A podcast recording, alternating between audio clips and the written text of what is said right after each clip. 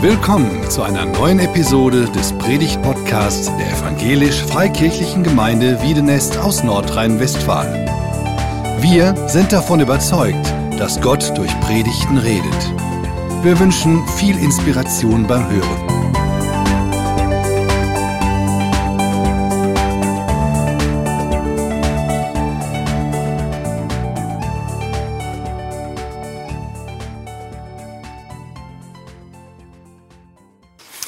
Vielen Dank, Stefanie. Auch für diese Hinführung aus deinem eigenen Erleben. Gemeinde ist eine Familie und wir merken alle, dass in den letzten Jahren sich Gemeinde verändert hat. Die ganze Gesellschaft hat sich verändert. Gemeinschaft hat sich verändert und hat einen anderen Stellenwert bekommen. Ich meine jetzt die Präsenzgemeinschaft. Das Wort Präsenz war ja vorher gar nicht so präsent und inzwischen kennen wir es alle im Unterschied zu virtuell oder äh, Hybrid. Also das sind ja alle so Kabeln, die wir in den letzten Jahren dazugelernt haben. Und auch das Gemeindeleben ähm, hat dadurch oder ist dadurch beeinflusst worden. Gemeinschaft, ich will es mal so sagen, hat gelitten. Die reale Präsenzgemeinschaft hat gelitten, die Verbindlichkeit hat gelitten. Wir merken, der Gottesdienstbesuch ist wieder gestiegen, aber ist geringer als vor Corona. Ähm, wir sind so dankbar, dass wir einen Livestream haben. Allerdings verleitet der Livestream auch dazu, so einen Gottesdienst to go mitzunehmen. Ähm, ich kann mir aussuchen, wann und auch was ich will. Also es muss ja gar nicht mal die eigene Gemeinde sein. Ist auch völlig okay. Ähm, dann konzentrieren wir uns ganz stark auf die Predigt, weil alles andere kommt tontechnisch ja sowieso nicht so rüber und die Atmosphäre beim Lobpreis zu Hause im Wohnzimmer ist auch nicht so prall. Also Hauptsache Predigt. Die Predigt kann ich mir auswählen, Predigt à la carte ich kann ja auch auswählen, ob ich überhaupt ähm, durch eine Predigt zu mir reden lasse. Die Frage ist, ist Gemeinde, so wie sie vorher war, überholt? Was bleibt? Was muss bleiben? Und was ist überholt? Wenn wir ins Neue Testament gucken und uns die erste Gemeinde angucken in Jerusalem, dann sehen wir, dass sie eine glaubensvolle, eine hoffnungsvolle und eine liebevolle Gemeinschaft hatten. Da war Glaube, da war Hoffnung, da war Liebe und das war so attraktiv, dass immer mehr Menschen dazu kamen. Natürlich hatten die noch keine Livestream-Möglichkeiten wie wir heute, aber diese reale Gemeinschaft, die die gelebt haben, die lebte auch von aneinander Anteil haben. Die haben sogar Dinge verkauft und die anderen davon Bedürftigen davon abgegeben, sodass jeder genug hatte. Also die haben wirklich Leben miteinander geteilt und das war attraktiv. Das traf das Bedürfnis der Menschen von damals, auch der Menschen, die gar nicht zu dieser Gemeinde gehörten, die dann neugierig wurden und die sich dafür interessiert haben, was ist denn da eigentlich anders? In den letzten Monaten und man kann schon sagen Jahren haben viele Gemeinschaft, innige Gemeinschaft vermisst. Viele haben Gemeinschaft scheinbar auch dauerhaft verloren, haben den Kontakt verloren und wissen vielleicht noch so gar nicht, was denn falsch ist oder warum es falsch ist oder was denn da gelaufen ist. Einige scheinen die Gemeinschaft, die reale Gemeinschaft, die Präsenzgemeinschaft auch gar nicht so sehr zu vermissen. All das gibt es und all das beobachten wir. Beim Nachdenken über diese Situation bin ich auf einen Vers gestoßen aus dem Hebräerbrief, Kapitel 10, Vers 25. Da schreibt der Schreiber des Hebräerbriefs an seine Briefempfänger, versäumt nicht die Zusammenkünfte eurer Gemeinde, wie es sich einige angewöhnt haben. Und ich habe gedacht, wie aktuell ist denn dieser Vers? Versäumt nicht die Zusammenkünfte eurer Gemeinde, wie es sich einige angewöhnt haben. Jetzt seid ihr heute hier und ihr seid eigentlich gar nicht die, zu denen dieser Vers reden sollte, denn ihr habt euch offensichtlich nicht angewöhnt, die Zusammenkünfte zu, zu, zu versäumen. Aber wir dürfen uns trotzdem die Frage stellen, was bringt denn die Gemeinschaft? Oder wie gestalten wir die Gemeinschaft? Wie kommen wir dahin, dass die Gemeinschaft wieder so attraktiv ist, wie es auf den ersten Seiten des Neuen Testaments oder der Apostelgeschichte zu lesen ist? Warum sind unsere Zusammenkünfte, warum ist unser Zusammenkommen so wichtig? Ich möchte gerne diesen Abschnitt ähm, aus dem Hebräerbrief im Zusammenhang lesen und ich möchte euch gerne darauf vorbereiten, dass das Schwarzbrot ist. Da wird sehr viel Bezug genommen aufs Alte Testament und ich werde versuchen, diese Zusammenhänge gleich zu erklären. Es wird zunächst mal vieles möglicherweise schwer verständlich sein, was hier steht, aber wir werden uns Zeit nehmen, um in diesem Absatz oder die, die Worte ähm, näher zu betrachten und zu sehen, was möchte Jesus uns heute dadurch sagen. Der Abschnitt, den wir lesen, fasst eigentlich die ersten zehn Kapitel des Hebräerbriefs zusammen. Und ähm, das wäre jetzt unmöglich gewesen, das alles in die heutige Predigt zu packen, aber ich werde versuchen, die wesentlichen Dinge gleich nochmal zusammenzufassen. Wir lesen aus Hebräer 10 die Verse 19 bis 25. Und so, liebe Brüder und Schwestern, können wir jetzt durch das Blut, das Jesus, am Kreuz, das Jesus Christus am Kreuz für uns vergossen hat, frei und ungehindert ins Allerheiligste eintreten. Christus hat den Tod auf sich genommen und damit den Vorhang niedergerissen, der uns von Gott trennte. Durch seinen geopferten Leib hat er uns einen neuen Weg gebahnt, der zum Leben führt. Er ist unser hoher Priester und herrscht nun über das Haus Gottes, seine Gemeinde. Darum wollen wir zu Gott kommen mit aufrichtigem Herzen und im festen Glauben, denn das Blut von Jesus Christus hat uns von unserem schlechten Gewissen befreit und unser Körper wurde mit reinem Wasser von aller Schuld reingewaschen. Haltet an dieser Hoffnung fest, zu der wir uns bekennen und lasst euch durch nichts davon abbringen. Ihr könnt euch felsenfest auf sie verlassen, weil Gott sein Wort hält. Lasst uns aufeinander achten. Wir wollen uns zu gegenseitiger Liebe ermutigen und einander anspornen, Gutes zu tun. Und jetzt kommt die Aussage, die ich ganz am Anfang schon gelesen hatte. Versäumt nicht die Zusammenkünfte eurer Gemeinde, wie es sich einige angewöhnt haben. Ermahnt euch gegenseitig dabei zu bleiben. Ihr seht ja, dass der Tag nahe ist, an dem der Herr kommt. Der Hintergrund oder man merkt es an einigen Wörtern, die hier auftauchen, dass der Hintergrund aus dem Alten Testament kommt. Hier ist die Rede vom Allerheiligsten, hier ist die Rede von einem hohen Priester. Das sind alles Begriffe, die im Alten Testament vorkommen, die schon bei der sogenannten Stiftshütte, diesem Zelt, in dem die Israeliten Gott begegnen konnten, das Mose hat errichten lassen und später im Tempel, wo sie Gott wo man Gott begegnen konnte. Der Tempel war aufgeteilt in mehrere Bereiche. Da gab es das Allerheiligste, das war der innerste Bereich. Da stand die Bundeslade. Ähm, da standen also als Erinnerungszeichen an den Bund, den Gott mit dem Volk Israel geschlossen hatte. Und da gab es auch diesen Altar, wo einmal im Jahr ein Opfer dargebracht wurde. Dann gab es das Heilige, das ist etwas weiter außen rum. Und dann gab es den Vorhof oder die Vorhöfe. Das war alles abgestuft in der Heiligkeit und auch in der Nähe äh, dessen, wo man Gottes Gegenwart symbolisiert dargestellt hatte, nämlich im Allerheiligsten. Der hohe Priester war der leitende Priester. Es gab einen, der eingesetzt worden ist für dieses Amt und er ist jeden, jedes Jahr einmal in dieses Allerheiligste reingegangen, um Versöhnung für das Volk zu erwirken. Er hat Opfer dargebracht, und daher kommt auch diese Sprache von Blut und so weiter, weil Opfertiere dargebracht worden sind. Und diesen alttestamentlichen Zusammenhang, den bezieht der Schreiber des Hebräerbriefs jetzt auf Jesus und auf die Situation der Gemeinde. Das Allerheiligste war für fast alle Menschen tabu. Es bestand Todesgefahr, wenn man dort reinging. Nur der, der hohe Priester durfte in das Allerheiligste rein, einmal im Jahr, ich habe es gerade schon gesagt, am großen Versöhnungstag, um dort Versöhnung für das Volk zu erwirken. In der jüdischen Überlieferung wird gesagt, oder ähm, wird überliefert, dass dem hohen Priester ein Seil an den Fuß gebunden wurde, wenn er dort reinging. Denn sollte er dort sterben durch einen Herzinfarkt oder was weiß ich, hätte ja kein anderer reingehen können, um ihn rauszuholen. Deswegen hat man ein Seil dran gebunden, um ihn wieder rausziehen zu können, ohne sich selber in Lebensgefahr zu bringen. Der hohe Priester musste für sich selber Opfer darbringen, um zunächst einmal sündlos dazustehen und würdig zu sein, in dieses Allerheiligste zu gehen, um für das Volk Opfer darzubringen und Versöhnung zu erwirken. Das Ganze hat zu einer Ehrfurcht, bei vielen auch zu einer Furcht, zu einer Angst vor Gottes Heiligkeit geführt. Im Alten Testament wird berichtet, dass Menschen vor Gottes Heiligkeit gestorben sind. Gottes Heiligkeit ist lebensgefährlich. Viele denken, im Neuen Testament wäre das anders. Nein, in der Apostelgeschichte wird auch berichtet, dass Menschen in der Gegenwart der Heiligkeit Gottes gestorben sind. Gottes Heiligkeit ist lebensgefährlich, weil wir Menschen nicht heilig sind, weil wir Sünder sind, weil wir Sünde an uns tragen und Sünde und Gottes Heiligkeit nicht zusammenkommen können. Deswegen sind wir Menschen dem Tod geweiht, wenn wir Gottes Heiligkeit begegnen.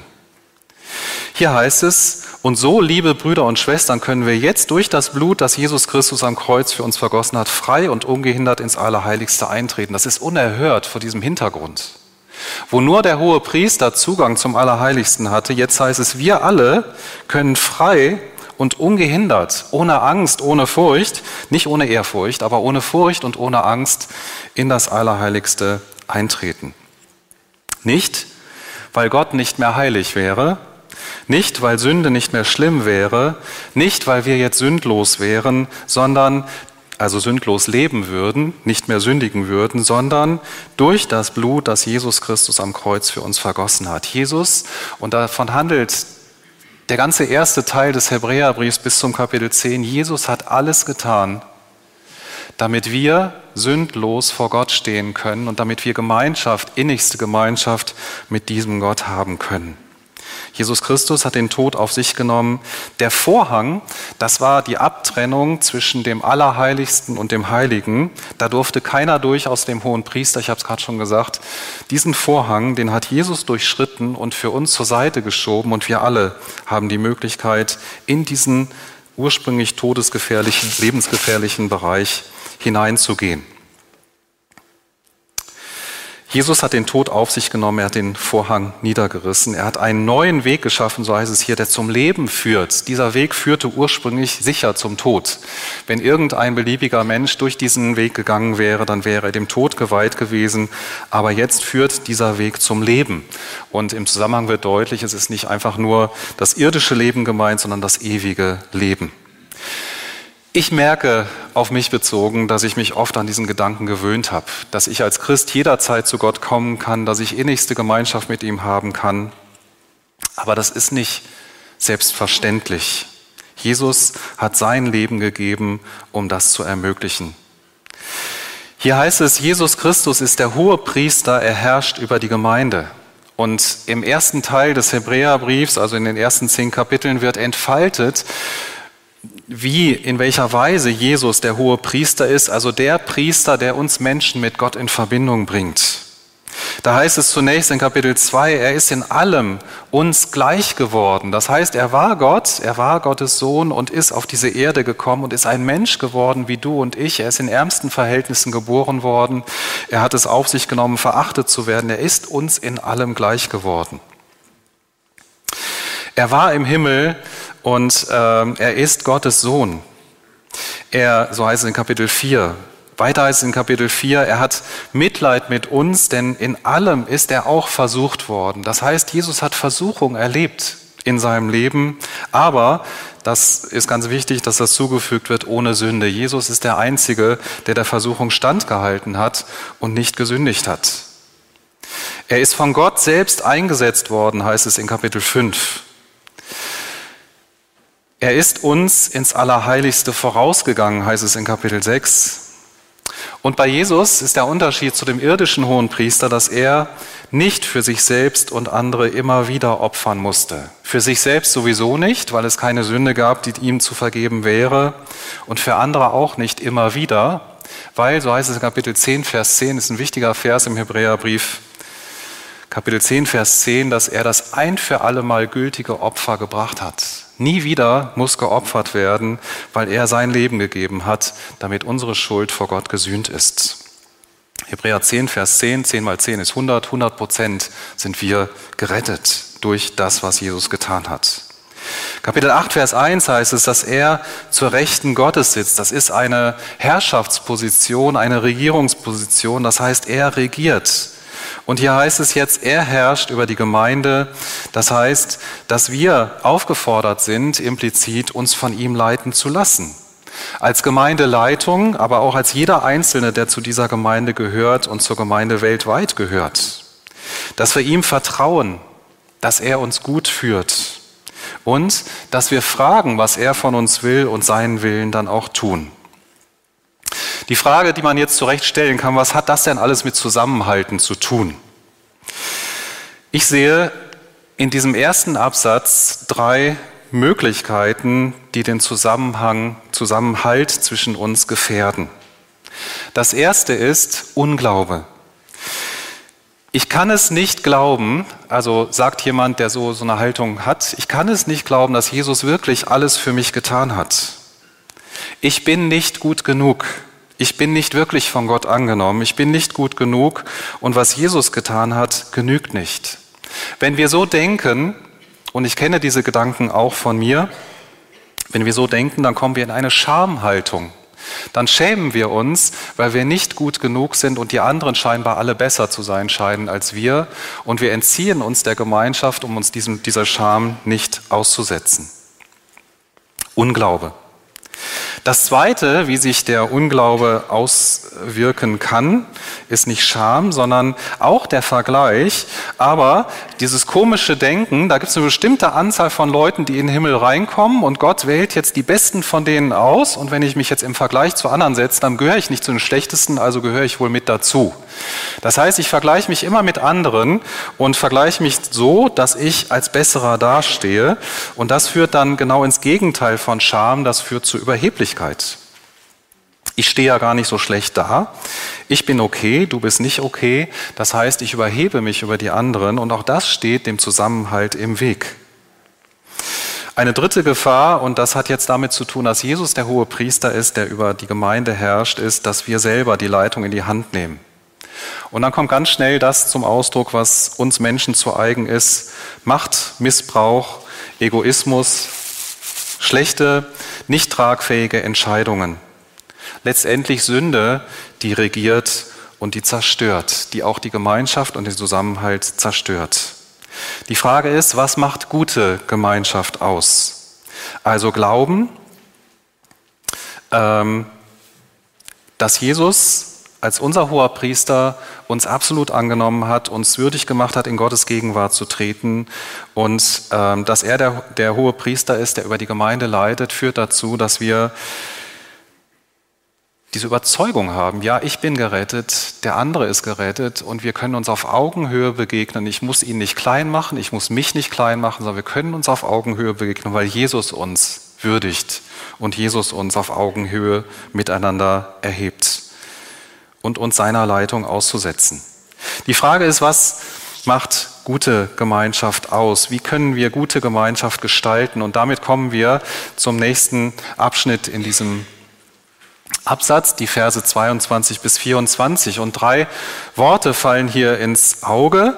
Einmal der Glaube, dann die Hoffnung, also der Glaube in Vers 22, die Hoffnung in Vers 23 und die Liebe in Vers 24. Einige werden sich vielleicht an 1. Korinther 13, Vers 13 erinnern, das sogenannte hohe Lied der Liebe, wo am Ende es heißt, also bleiben Glaube, Liebe, Hoffnung. Die größte aber von ihnen ist die Liebe. Also auch dieser Dreiklang, das kommt noch zwei andere Male im Neuen Testament vor, im ersten Thessalonicher Brief und im Kolosserbrief. Also das ist essentiell für die christliche Gemeinschaft. Glaube, Hoffnung und Liebe. Und das macht unsere Gemeinschaft aus. Glaube ist keine Leistung, die ich vollbringen muss also hier ist nicht gemeint, dass wir nur genug glauben müssen, sondern Glaube bedeutet in diesem Zusammenhang, dass ich das annehme. Jesus hat alles für mich getan. Er hat mich 100 Prozent gerettet. Er hat 100 Prozent der Sünde von mir weggenommen. Ich bin gerechtfertigt vor Gott. Ich darf in seine Gegenwart treten. Glaube bedeutet nicht etwas zu tun, sondern in diesem Zusammenhang zu lassen zu lassen, dass ich mich selbst vergleiche mit anderen, dass ich mich schlechter mache, als Gott mich sieht, dass ich mich besser mache, äh, um vor Gott besser dazustehen. Glaube heißt zu lassen. Zu lassen, selber zu leisten, zu lassen, mich selber zu qualifizieren für Gottes Gegenwart, weil es das ignoriert, was, Gott schon, was Jesus schon längst getan hat. Er hat uns würdig gemacht für Gottes Gegenwart. Wir dürfen in dieses Allerheiligste im Bild gesprochen hineingehen und wir sind würdig gemacht worden dafür. Hier ist vom Blut und Wasser die Rede. Vom Blut, das uns vom schlechten Gewissen befreit und vom Wasser, mit dem der Körper reingewaschen ist. Im Alten Testament heißt es, als die Priester eingesetzt worden sind, dass sie mit Wasser gewaschen werden mussten, nicht damit sie virenfreie Hände haben, sondern das war eine rituelle Reinigung. Also man hat das symbolisch gemacht, um deutlich zu machen, wir reinigen uns, um in Gottes Gegenwart zu treten von aller Sünde. Aber Wasser kann natürlich Sünde nicht abwaschen. Und Blut hatte mit den Opfertieren zu tun und auch das wurde verwendet, wenn die Priester eingesetzt worden sind. Ähm, das ist für uns ziemlich abschreckend, für mich auch. Und Blut war schon immer abschreckend, weil Blut im hebräischen Denken das Leben trägt. Und wenn jemand verblutet, dann haucht er sein Leben aus, so wie wir es ausdrücken würden, also dann fließt das Leben aus dem Körper raus. Blut ist etwas Schreckliches, etwas Erschreckendes, etwas Abstoßendes. Und die ganzen Opfer damals, die wurden dargebracht, um den Menschen immer wieder zu vergegenwärtigen, wie schlimm Sünde wirklich ist, um das anschaulich zu machen. So abschreckend das für uns sein mag, so war es im Alten Testament verordnet worden. Die Priester wurden äh, mit Wasser gewaschen und mit diesem Blut besprengt, um deutlich zu machen, dass sie Teil dieser Versöhnung sind, dass sie sauber gemacht, rein gemacht worden sind und würdig gemacht worden sind für die Gemeinschaft mit Gott. Jetzt schreibt der Schreiber des Hebräerbriefs, dass wir auf diese Weise gereinigt worden sind mit Wasser und mit Blut. Er bezieht sich hier auf das Blut von Jesus Christus, der sein Leben geopfert hat. Wir sind zur Gemeinschaft mit Gott bereitet worden. Glaube heißt anzunehmen, dass Jesus alles getan hat. Es gibt keinen Vergleich mehr mit anderen, der nötig wäre und keine eigenwillige Leistung Leitung mehr, weil er leitet. Das zweite Schlagwort Hoffnung. Hoffnung im Neuen Testament bedeutet nie eine, ein vages Vermuten oder ein Wünschen, sondern hat immer mit einer begründeten Gewissheit zu tun. Und die Hoffnung, von der hier die Rede ist, das wird an anderen Stellen im äh, Hebräerbrief deutlich, bezieht sich auf die Ewigkeit, auf den Himmel, auf das Kommen von Jesus Christus, das ja auch hier am Ende dieses Absatzes noch genannt wird. Auf Lohn, auf Gerechtigkeit. Eine Gerechtigkeit, die Gott am Ende herstellen wird, die in dieser Welt nicht, die es in dieser Welt nicht geben wird. Er wird belohnen, wo wir leiden. All das sind, ist Inhalt dieser, dieser Hoffnung, die wir als Christen haben. Der Grund für diese Hoffnung ist, dass Gott sein Wort hält. Nicht, weil wir denken, dass Gott so sein müsste oder so, sondern weil Gott sein Wort hält. Was Gott verspricht, das wird erhalten. Er hat verheißen, dass wir belohnt werden. Er hat verheißen, dass er Gerechtigkeit herstellt. Aber die christliche Hoffnung bezieht sich nicht nur auf die Zukunft, auf die ferne Zukunft, sondern auf das Hier und Jetzt. Gott hat uns so viele Verheißungen gegeben und wenn diese Verheißungen stimmen, die sich auf die Zukunft beziehen, auf die Ewigkeit, wie viel mehr dann die anderen, die sich auf das hiesige Leben beziehen. Ich nenne einige Beispiele. Wir sind von Gott angenommen. Du bist von Gott angenommen. Das ist eine Verheißung und die gilt dir und mir. Er wird dich und mich versorgen, unabhängig davon, wie unsere Lebensumstände sind und wie die Prognosen für die nächsten Monate sind. Er wird uns versorgen. Wir haben vor einigen Wochen eine Predigt dazu gehört über die Zukunft, Baustelle Zukunft, wo es genau darum ging, dass Gott uns versorgen wird. Er wird uns führen. Wo immer mehr Orientierungslosigkeit herrscht, wird er uns führen, weil er weiß, was der richtige Weg für uns ist. Für dich ganz persönlich, für uns als Gemeinde ähm, gilt das auch. Er wird uns durchtragen. Er wird uns nicht loslassen, sondern er wird uns durchtragen. Er ist jeden Tag bei uns. So hat er es uns verheißen. Ja, er hat Auswege, wo wir keine Auswege sehen. Er ist treu, selbst wenn wir untreu sind. All das sind Verheißungen, die uns im Hier und Jetzt gelten. Und ich finde das so erstaunlich, dass das im Römerbrief steht, Römer 8, Vers 28, er wird alle Dinge zu unserem Besten gebrauchen. Alle Dinge, auch die Dinge, die wir als super schlecht empfinden, wird er zu unserem Besten wenden. Was für Verheißungen. Wir dürfen Hoffnung haben. Wir dürfen Hoffnung weitergeben. Eine weitere Verheißung, Krankheit wird ein Ende haben in der Ewigkeit. Sünde wird ein Ende haben, Versuchung wird ein Ende haben. Der Tod, der irdische Tod ist nur der Übergang in die Ewigkeit. Das Leben mit Gott, mit Jesus Christus geht weiter. Welche Verheißungen? Wir dürfen Hoffnung haben und wir dürfen Hoffnung weitergeben in einer hoffnungslosen Gesellschaft. Das letzte Schlagwort ist Liebe. Lasst uns einander, aufeinander achten. Wir wollen uns zu gegenseitiger Liebe ermutigen und einander anspornen, Gutes zu tun. Aufeinander achten heißt, dass wir uns umeinander kümmern. Stefanie hatte vorhin so ein Beispiel genannt, wo es darum ging, einfach mal anzurufen oder eine Mail zu schreiben und den anderen zu ermutigen. Das zählt mit dazu. Aufeinander achten heißt auch einander zu korrigieren. Wenn ich den Eindruck habe, der andere macht etwas, das wird schlechte Folgen für ihn haben, dass ich ihm das sagen darf.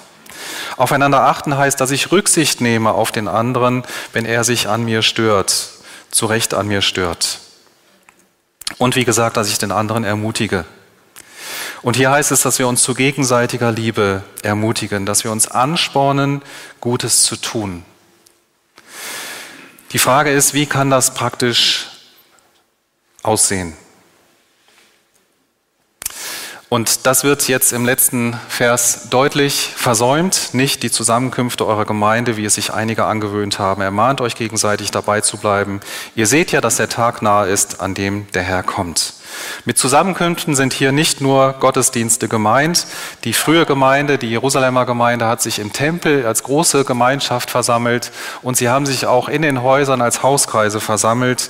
Es gibt so viele Möglichkeiten, Gemeinschaft zu leben. Auch in unserer Gemeinde den Gottesdienst, Hauskreise, Kleingruppen, das Kaffeetrinken nach dem Gottesdienst, alle Treffen, wo Glaube, Hoffnung und Liebe geteilt werden kann, zählen mit dazu. Ermahnen hat auch einen positiven äh, positive Bedeutung von ermutigen. Es geht darum, dass wir uns gegenseitig ermutigen, dran zu bleiben, in der Gemeinschaft drin zu bleiben, einander nachzugehen und zu ermutigen, nicht zu nerven, aber einander zu ermutigen. Denn, so heißt es hier, ihr seht ja, dass der Tag nahe ist, an dem der Herr kommt. An diesem Tag wird unsere Hoffnung erfüllt, aber es wird auch im Neuen Testament deutlich, dass die Zeit, bevor Jesus kommt, immer schwieriger wird. Und dass gerade die Liebe zueinander total angefochten wird. Dass wir egoistischer werden, dass Menschen sich von Gott und von der Gemeinschaft abschneiden lassen und abbringen lassen und aus dem Grund ist es so wichtig, gerade im Angesicht dessen, dass Jesus bald wiederkommt, dass wir uns gegenseitig ermutigen, dran zu bleiben. Und das geht natürlich nur sehr begrenzt, virtuell oder hybrid, ohne Präsenz. Dazu brauchen wir Begegnungen, reale Begegnungen. Und ich habe mich gefragt, wie attraktiv sind denn unsere Zusammenkünfte? Wie können wir Gemeinschaft gestalten? Du kannst dich das selber fragen. Drei Dinge, Glaube, Hoffnung und Liebe. Glaube heißt, dass wir uns als Beschenkte begegnen, ohne einander größer oder kleiner zu machen, ohne uns selber größer oder kleiner zu machen vor dem anderen und dass Jesus der ist, der uns leitet. Hoffnung heißt, dass wir teilen, wie Jesus in unserem Leben wirkt und worauf wir hinleben. Das heißt, dass wir Hoffnung leben in unserer Gemeinschaft und Liebe, dass wir aneinander Anteil nehmen, dass wir Anteil geben, dass wir füreinander beten, dass wir Gutes tun und dass wir einander einladen, miteinander essen, miteinander Gott anbeten. Und es gibt so viele Möglichkeiten, Gemeinschaft in guter Weise und ermutigend zu leben. Ich fasse zusammen. Von Gott angenommen halten wir zusammen. Wir sind von Gott angenommen und das ist die Basis für unseren Umgang miteinander, für unseren Zusammenhalt. Wenn wir das nicht glauben können, dann rutschen wir in die Scham, ich bin nicht gut genug. Wenn wir das nicht annehmen wollen oder annehmen können, dann äh, machen wir andere klein, um selber besser dazustehen und versuchen Dinge zu leisten, um vor Gott dazustehen. Das führt zu Hochmut. Das steht auch dem Zusammenhalt im Weg. Wenn wir Jesus Christus nicht herrschen lassen, dann führt das zu Egoismus und Machtmissbrauch. Glaube, Hoffnung, Liebe, das ist das Wesentliche unseres Zusammenhalts. Glaube, weil Jesus alles für uns getan hat, kann ich dich annehmen und kannst du mich annehmen. Hoffnung, wir wollen Hoffnung teilen in einer hoffnungslosen Welt. Liebe, wir wollen praktisch weitergeben, diese Liebe, die wir empfangen haben, füreinander da sein, einander ermutigen, einander korrigieren, einander ergänzen, einander dienen. Lass uns das auch gleich beim Kaffeetrinken direkt mal ausprobieren. Lass uns einander erzählen, was wir diese Woche mit Jesus erlebt haben. Lasst uns jemand suchen, der Ermutigung braucht und ihn ermutigen. Lasst uns jemand suchen, der alleine ist, ein Gespräch mit ihm suchen, wenn er es denn möchte. Und auch Rücksicht nehmen, wenn er es nicht möchte. Lasst uns füreinander beten, wenn jemand in Problemen steckt. Lasst uns jemandem einen ermutigenden Bibelvers zusprechen, der uns von Jesus aufs Herz gelegt wird. Lasst uns einander Wertschätzung weitergeben. Ich glaube, wenn wir das anfangen, dann wird etwas sich verändern in unserer Gemeinschaft. Dann wird etwas von dieser Liebe, von dieser Hoffnung und von diesem Glauben deutlicher in dieser Gemeinschaft, die Jesus uns schenkt. Wenn uns das gelingt, ist unsere Gemeinschaft attraktiv. Und das ist das, was wir brauchen. Das ist das, was wir so, so woanders nicht finden. Bist du dabei? Von Gott angenommen halten wir zusammen. Lass uns miteinander beten und dazu aufstehen.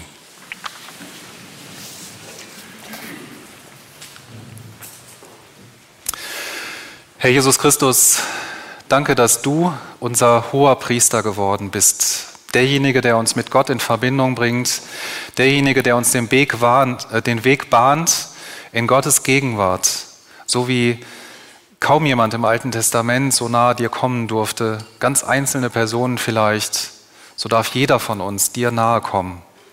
Herr, und vergib uns, wo wir uns daran gewöhnt haben. Vergib uns, wo wir uns selber schlechter machen, als du uns siehst. Du hast uns geadelt. Und wir brauchen uns nicht zu schämen vor dir und auch nicht voreinander. Vergib uns, wo wir den anderen kleiner machen, als du ihn siehst, um selber besser dazustehen. Vergib uns, wo wir selber leisten wollen. Vergib uns, wo wir selber leiten wollen. Herr, und schenk du Gelingen, dass wir glaubensvoll mit aufrichtigen Herzen einander begegnen, auf Augenhöhe, dass wir hoffnungsvoll begegnen und Hoffnung weitergeben und dass wir liebevoll begegnen und die Liebe, die du uns gegeben hast, die du uns zuteil werden lässt, weitergeben in der Gemeinde und über die Gemeinde hinaus, in unserem Ort, an unserem Arbeitsplatz und wo auch immer. Danke, dass du uns trägst und dass du uns leitest und dass du jeden Tag bei uns bist. Amen. Amen.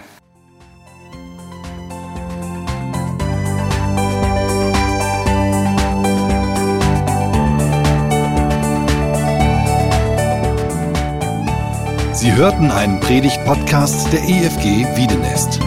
Weitere Predigten, Informationen zu Jesus Christus und zu unserer Gemeinde gibt es unter www.efg-wiedenest.de.